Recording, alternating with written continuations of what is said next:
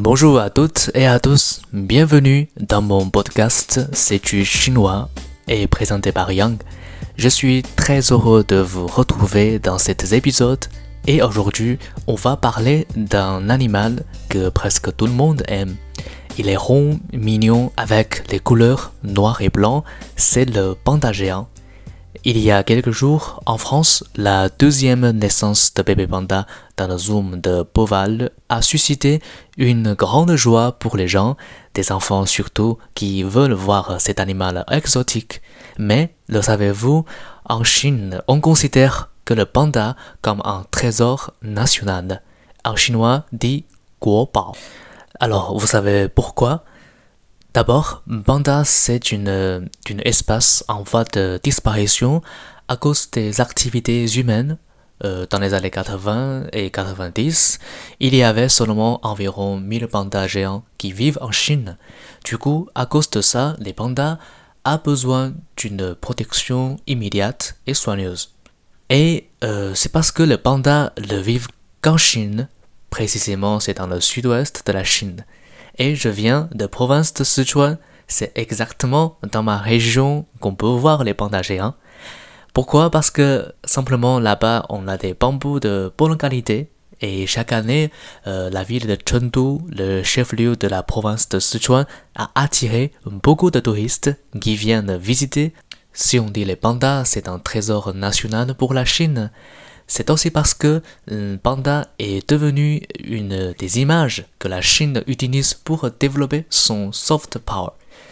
Vous avez peut-être entendu parler de la diplomatie du panda, c'est une pratique utilisée par la Chine depuis des décennies.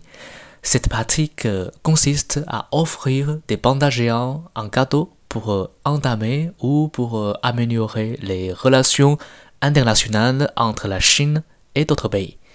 Initialement, c'était Mao Zedong qui a décidé d'envoyer les pandas à l'étranger parce que vous savez que à cette époque-là, la Chine venait de sortir euh, d'isolement politique et économique.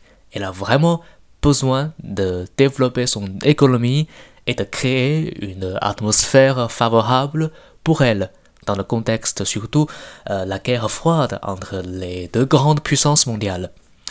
Donc, que faire pour montrer une image amicale dans la scène mondiale? En effet, en Chine, on a pas mal de choses à montrer. Par exemple, on a les grandes murailles, on a le thé vert, on a des histoires à raconter, mais ce sont des choses déjà très bananes. Voilà, après avoir beaucoup réfléchi, le président Mao Zedong a rappelé qu'on a les pandas en Chine. Voilà, euh, parce que tout le monde aime bien cet animal. Donc, on les trouve uniquement en Chine d'ailleurs. Voilà, c'est un bon outil, une bonne stratégie. À partir de ce moment-là, Banda joue un rôle de plus en plus important dans la diplomatie chinoise. En profitant de cette statut spécial, les pandas sont protégés soigneusement par les gens en Chine. Et aujourd'hui, c'est un métier très très bien payé en Chine de soigner les pandas géants. En tout cas, je pense que c'est une bonne chose Aujourd'hui, on a beaucoup de conflits, on a beaucoup de malentendus entre les pays, mais quand on regarde un animal comme panda géant, tellement mignon et aimable, en fait c'est le sentiment universel qui peut franchir les frontières. C'est comme qu'on espère que le monde sera paisible et pacifique, comme les bébés pandas. Voilà, c'est notre programme aujourd'hui. Ici, c'est du chinois présenté par Yang. On se trouve à très bientôt. Ciao